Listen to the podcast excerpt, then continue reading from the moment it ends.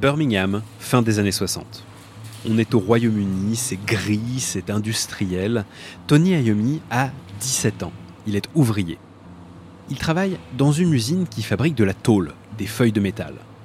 Il est guitariste, bon guitariste, il a du talent et il commence à vivre de son art. Il va bientôt partir en tournée en Allemagne et donc il va lâcher l'usine. C'est son dernier jour. Il va pouvoir se concentrer sur la musique. Pour son dernier jour, Tony doit remplacer un collègue absent. Habituellement, Tony fait de la soudure, mais là, il doit aller travailler sur une machine qu'on appelle une cisaille guillotine, qui sert à découper la tôle. Cisaille guillotine, oui. Euh, Tony pousse la tôle et bien évidemment, il n'y a pas que la tôle qui se fait découper, il perd un morceau de son majeur et un morceau de son annulaire. C'est agréable pour personne de se faire découper des morceaux de doigts, mais quand on est guitariste, sur le point de passer professionnel et que ça vous arrive sur la main qui joue les accords, c'est un désastre. Mais Tony ne se laisse pas démonter. Il va chercher une bouteille de lessive. Oui, il va chercher une bouteille de lessive et il fait fondre le plastique avec son fer à souder. Il se façonne de petites prothèses de doigts, des, des embouts qu'il se met sur les moignons et il se met au travail. Birmingham, début des années 70. Quelques années ont passé, mais la ville est toujours grise, toujours industrielle. Tony a réappris à jouer de la guitare. Son style a changé naturellement, avec ses embouts de doigts en plastique, il ne peut plus vraiment faire ce qu'il faisait avant. Il fait à présent partie d'un groupe qui s'appelle Black Sabbath, qui sort son premier album, qui s'appelle Black Sabbath, et dont la toute première chanson s'appelle Black Sabbath. C'est ça que vous entendez en fond sonore. La, pluie, l'orage, c'est l'intro. Alors qu'on soit clair, c'est de la musique de Birmingham. Ça va pas être joyeux, bien au contraire. La guitare de Tony va venir déchirer les tympans des adolescents du monde entier. Et en quelques accords, l'ancien soudeur de tôle invente un nouveau type de musique. C'est plus du rock. C'est du métal.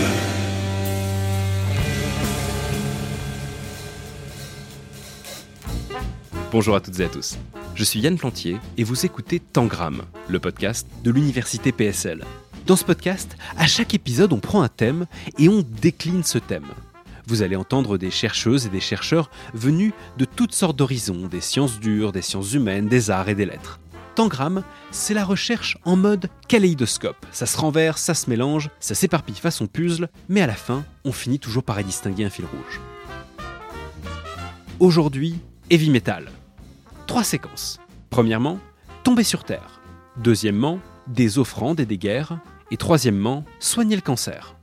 Allez, pour commencer, direction l'école des mines. Je viens voir un gros bloc de métal.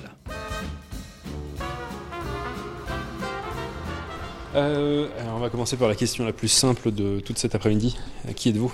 Je suis Héloïse Gaillou, musée de minéralogie de l'école des mines de Paris. On est entouré de toutes sortes de pierres, plus belles les unes que les autres, mais là, on a affaire à un spécimen qui détonne. Clairement, ça ne rentre pas dans les jolies petites vitrines du musée.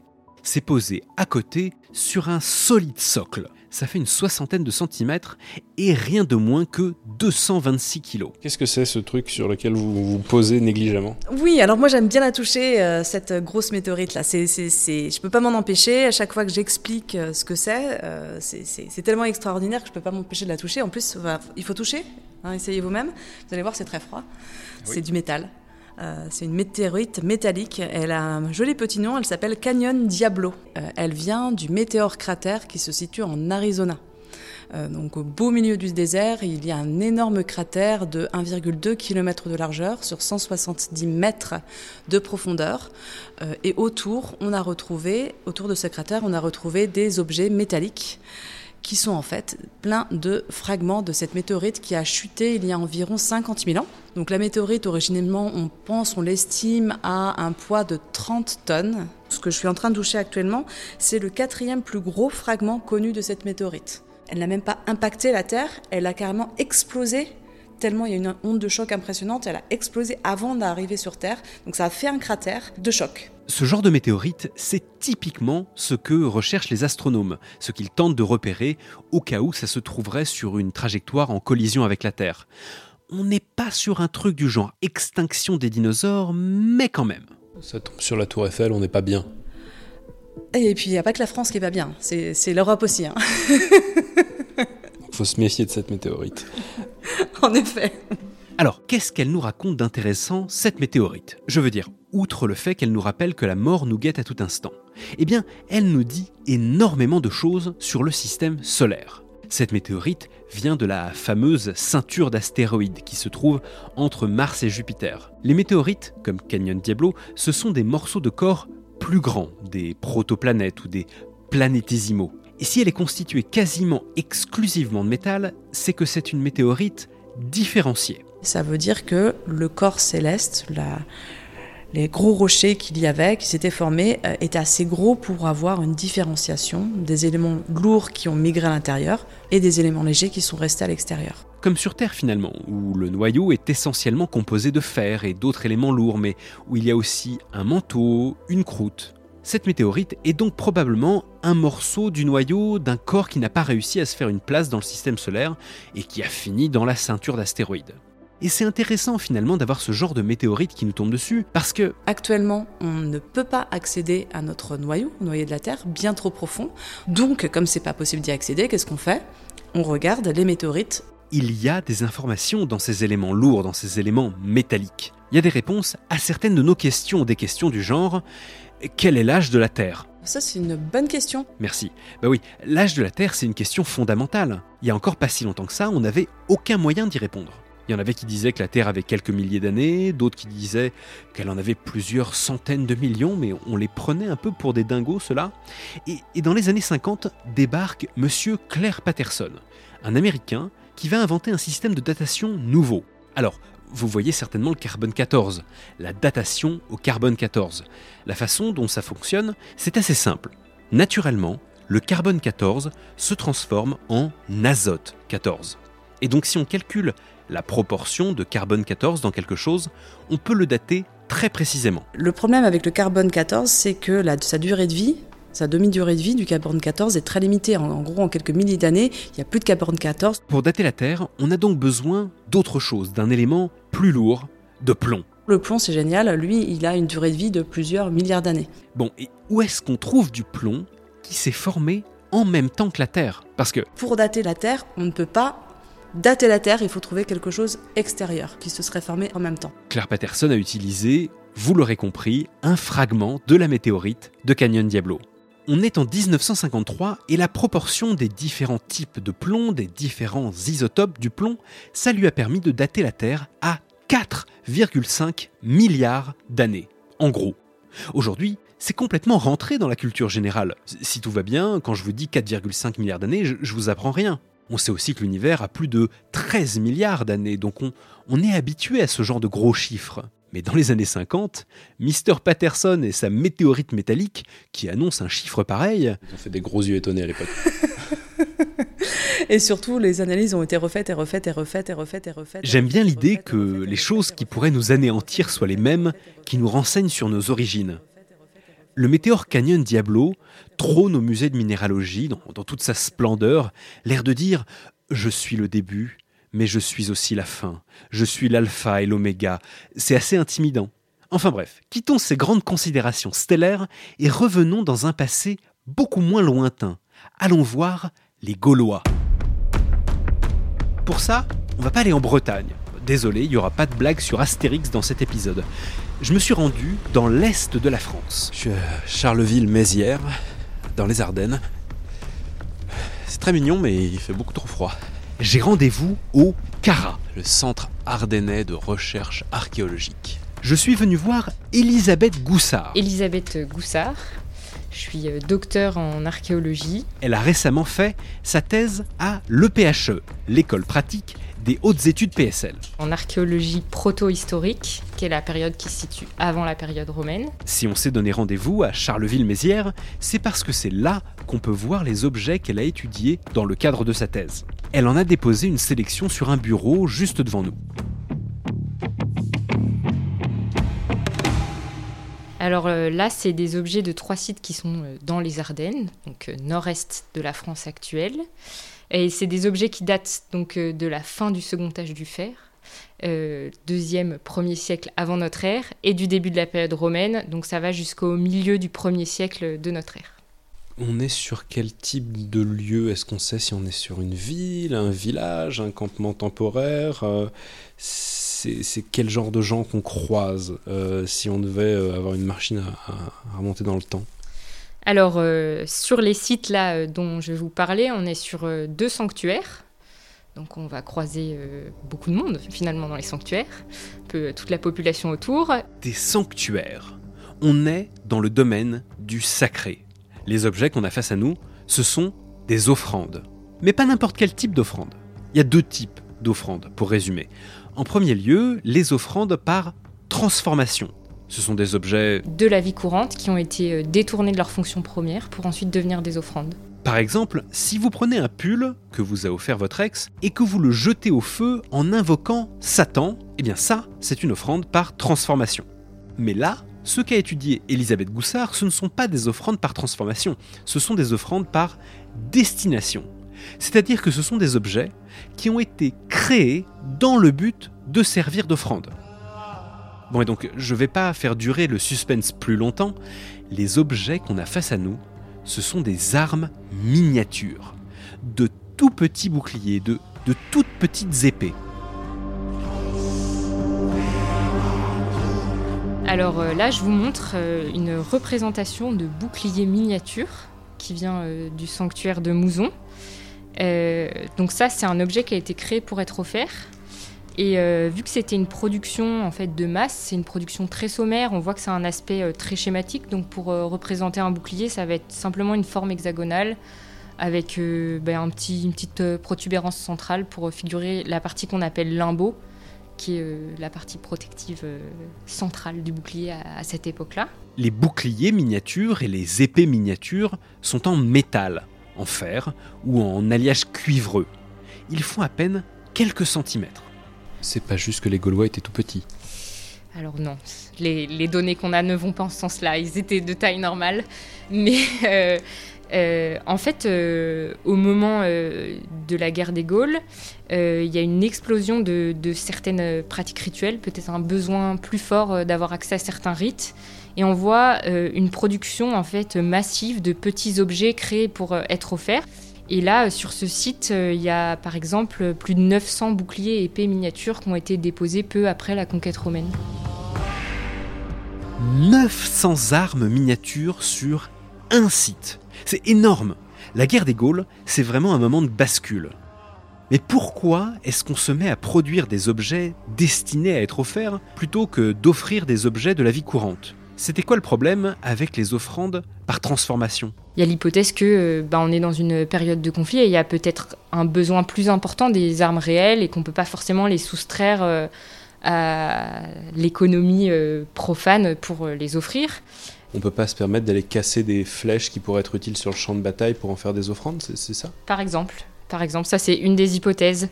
une autre hypothèse, c'est qu'on souhaite faire participer plus de monde à ces rituels et du coup, peut-être que si on souhaite faire euh, des cérémonies où on va euh, faire participer plus de monde et peut-être des classes plus modestes, tout le monde n'a pas une épée à offrir ou un bouclier à offrir et qu'un bouclier miniature ou une épée miniature créée spécifiquement euh, pour ce besoin sont beaucoup plus abordables, par exemple. C'est vraiment drôle cette discussion que j'ai avec Elisabeth Goussard. Euh, on est là à, parler de la période de crise que traversent les Gaulois et de l'explosion des pratiques rituelles, avec plein de petits objets et cette accumulation assez impressionnante d'offrandes. Et ça me fait penser à un truc que j'ai vu en Lituanie. Il y a un endroit au nord du pays. Un endroit qui s'appelle la colline aux croix. Ça vous dit un truc ou pas? Pas du tout. D'accord. C'est une colline sur laquelle il y a des crucifix il y a des crucifix sur cette colline depuis plusieurs centaines d'années, une sorte de petit lieu de pèlerinage local comme on peut en voir dans plein d'endroits à travers le monde. Rien de spécial. Et puis un jour, les Russes débarquent, comme ils savent si bien le faire, dans les pays qui les entourent. Ils déclarent que la Lituanie est à présent une république socialiste soviétique et les symboles religieux ne sont plus trop les bienvenus. Les Russes rasent la colline. Plus une croix. Sauf que bon, les Lituaniens sont joueurs ils ont remis des croix. Alors les Russes sont revenus avec leur bulldozer et ils ont re-rasé la colline pendant toute l'occupation soviétique, c'est un jeu du chat et de la souris. Les, Russes rasent le jour et les Lituaniens replantent la nuit. À la fin des années 80, les Russes lâchent l'affaire et ils laissent les gens planter leur croix. Et au début des années 90, la Lituanie retrouve son indépendance. Aujourd'hui, on estime qu'il y a entre 100 000 et 250 000 croix sur cette colline. C'est complètement fou à voir, je vous invite à aller regarder des photos sur internet. Et donc bref, ça m'a fait penser à ces offrandes d'épées et de boucliers miniatures par centaines dans les sanctuaires gaulois. Moi, ça m'a évoqué ça. Bah oui. Bah en fait, euh, ça évoque euh, le rôle hyper important des pratiques rituelles en réponse à des situations de crise. Donc les situations de crise, elles peuvent être euh, militaires, mais elles peuvent aussi, enfin, si on pense aujourd'hui, elles peuvent être aussi climatiques, politique. Enfin, mais en tout cas, les pratiques rituelles, le propre, en fait, c'est de rassembler et de, faire des rites ensemble. Et du coup, c'est vrai qu'en situation de crise, on voit un recours important à ces rites. Euh, et donc, on peut en fait faire un parallèle entre euh, cet exemple euh, contemporain et ce qu'on voit nous au moment de la guerre des Gaules, parce qu'en fait, c'est juste un moyen de surmonter une situation de crise en le canalisant à travers des pratiques rituelles. Et euh, ce qui est intéressant euh, dans ces deux exemples aussi, c'est que on va s'ancrer sur des traditions locales en fait pour survivre pour survivre à ce traumatisme, euh, parce que ça va être une manière de se raccrocher à, une identité locale dans laquelle les gens se reconnaissent. Et dans ces deux exemples, c'est des objets modestes en fait. C'est des objets où ça va vraiment rassembler parce que c'est des objets où le plus grand nombre va pouvoir participer à ce rite et maintenir un sentiment de, de communauté en fait. Allez, quittons la Gaule et revenons dans la France actuelle. On reste sur le thème du métal, mais on va complètement changer de décor. Direction le quartier latin à Paris. Je suis allé à Chimie Paris PSL. Bonjour. Et j'ai rencontré Lisa Gourdon. Lisa Gourdon, je suis doctorante en troisième année de chimie. Ainsi que Gilles Gasser. Gilles Gasser. Qui dirige le laboratoire dans lequel Lisa mène ses travaux. L'objet de ma venue, ce sont des petites cellules qui sont cultivées ici. Des cellules qu'on cultive pour les tuer. Lisa Gourdon me montre les cellules au microscope. On peut voir les cellules, et cette lignée cellulaire, c'est une lignée de cellules cancéreuses d'un cancer colorectal. Elles ont tendance à s'amasser en petits clusters. D'où viennent ces cellules? Elles ont été prises où et comment? Est-ce qu'on cultive un cancer? Elles ont été prélevées chez des patients, là en l'occurrence avec euh, leur complet consentement. Ensuite, elles sont conservées justement à 37 degrés et pas au frigo pour qu'elles puissent vivre. Euh, on peut aussi les congeler et les garder beaucoup plus longtemps, mais dans ce cas-là, elles ne elles prolifèrent pas du tout. Et dans ce cas-là, on les conserve dans un tank à azote liquide qui est juste à côté. On a plein de lignées cellulaires et en ce moment, on travaille simplement sur deux lignées cellulaires mais on en a plein d'autres, conservés pour le coup à froid. Je peux l'attraper lui si je fais des bêtises? Non, il faudrait y aller vraiment fort. Euh, non, c'est vraiment pas possible de l'attraper. On travaille dans de très bonnes conditions. Puis un cancer, ça se développe pas comme ça, juste en étant exposé à d'autres cellules. Non. Je suis rassuré, tout va bien. Ici, on cultive le cancer pour mieux apprendre à l'éliminer. On invente des nouveaux traitements anticancéreux à base de métaux, à base de complexes métalliques. C'est quoi un complexe métallique concrètement? Qu'est-ce que ça veut dire? C'est un composé qui contient au moins un ion métallique. Gilles Gasser. Nous avons besoin de, de, complexes métalliques pour, pour, vivre. Ce matin, vous avez pris sans le savoir euh, dans votre petit déjeuner des, complexes métalliques. Si vous avez pris un yogourt, vous avez des, des complexes de, de calcium. Je n'avais même pas réalisé que le calcium était un métal. Ah, voilà, ben, c'est un métal. Tous ces, complexes, en fait, sont nécessaires. On dit qu'on a besoin en 12 et 13 métaux, enfin des, métaux e-, essentiels. Et nous, ce qu'on fait, c'est qu'on produit des complexes et on essaye d'en faire des, composés qui ont des, vertus anticancéreuses. Ce qu'on fait ici, ça se base vraiment sur les, travaux qui ont été faits dans, les années 60 et 70 qui ont permis la, découverte du, du cisplatine. Ce composé est, vraiment fondamental dans, dans, la lutte contre le cancer. Aujourd'hui, un patient qui est diagnostiqué avec le cancer a plus de 50% de chances de recevoir un complexe de platine durant sa, sa chimio. Ça montre quand même l'importance des complexes métalliques. Quand le patient reçoit sa chimiothérapie à base de cisplatine par intraveineuse, le complexe métallique va être transformé par l'organisme et va venir se lier à l'ADN des cellules cancéreuses. Ces liaisons qui se forment avec l'ADN entraînent la, mort de, de, des cellules cancéreuses par apoptose. C'est un mécanisme de, mort cellulaire où la cellule, quand elle voit qu'elle ne va pas bien, se suicide.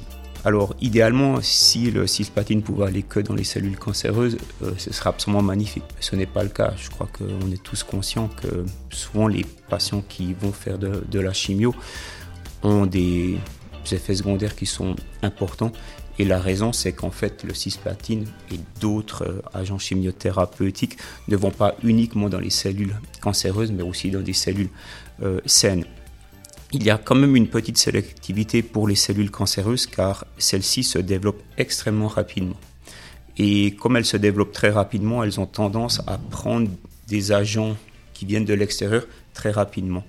Par contre, ce qui est intéressant, c'est que d'autres cellules dans le corps se développent aussi rapidement, comme les cheveux. Et c'est d'ailleurs pour ça que tous les patients qui vont pour des, des traitements chimiothérapeutiques perdent leurs cheveux. C'est qu'en fait, le cisplatine et d'autres agents sont en fait pris par vos cheveux. Aujourd'hui, donc, Gilles Gasser et ses collègues inventent de nouveaux complexes métalliques qui pourraient s'ajouter à la panoplie déjà existante et dont le cisplatine est le représentant le plus connu.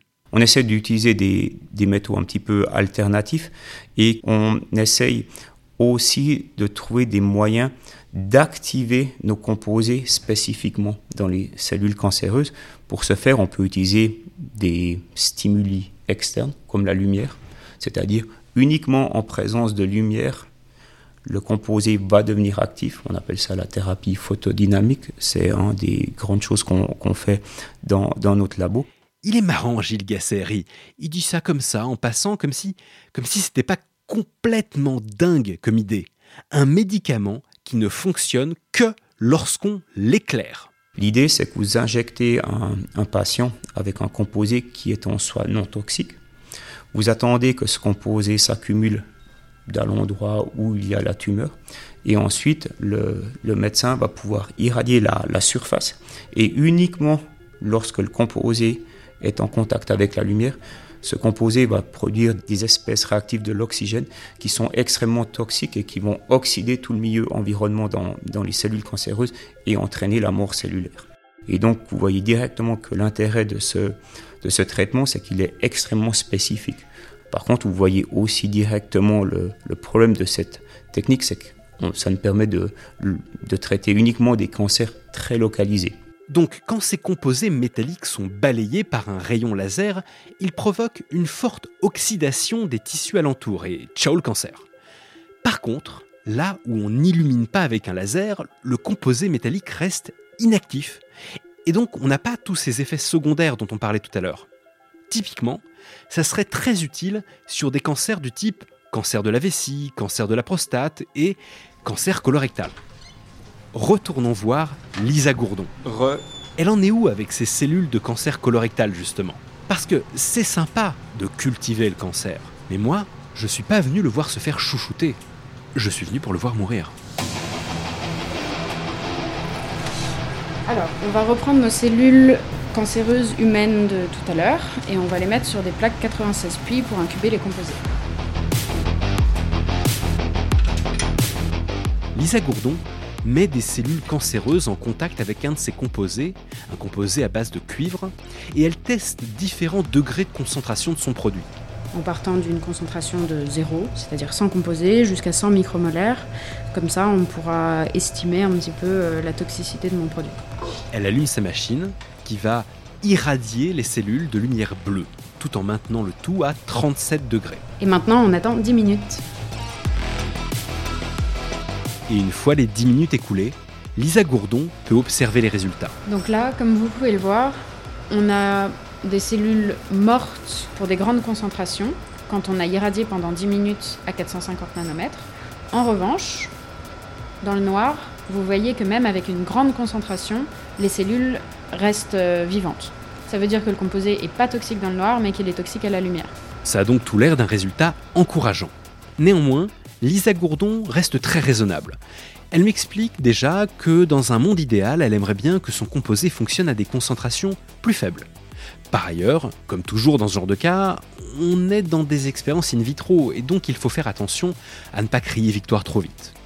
Ce qui est certain par contre, c'est qu'on est face à un champ de recherche prometteur. Gilles Gasser m'explique que ces complexes métalliques, associés à de la lumière, pourraient avoir une efficacité au-delà du cancer, contre les bactéries, les parasites, les champignons. Ce domaine de recherche a énormément de, de possibilités. On est vraiment que au début de, de plein de nouvelles découvertes.